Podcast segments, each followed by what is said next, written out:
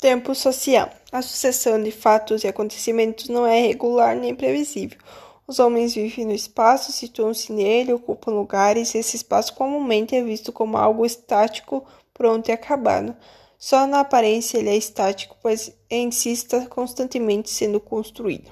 Tempo físico.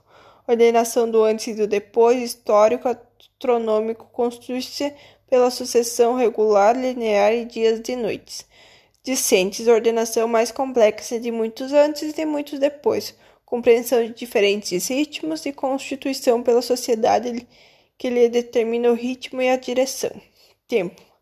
Para finalizar, é recomendável especificar esforço e cuidado no que diz respeito ao conceito de tempo, para que a criança compreenda que no tempo físico se constitui nas mudanças e continuidades de processos que são a própria vida, seja do indivíduo seja da sociedade, ou ainda como um momento tempo físico.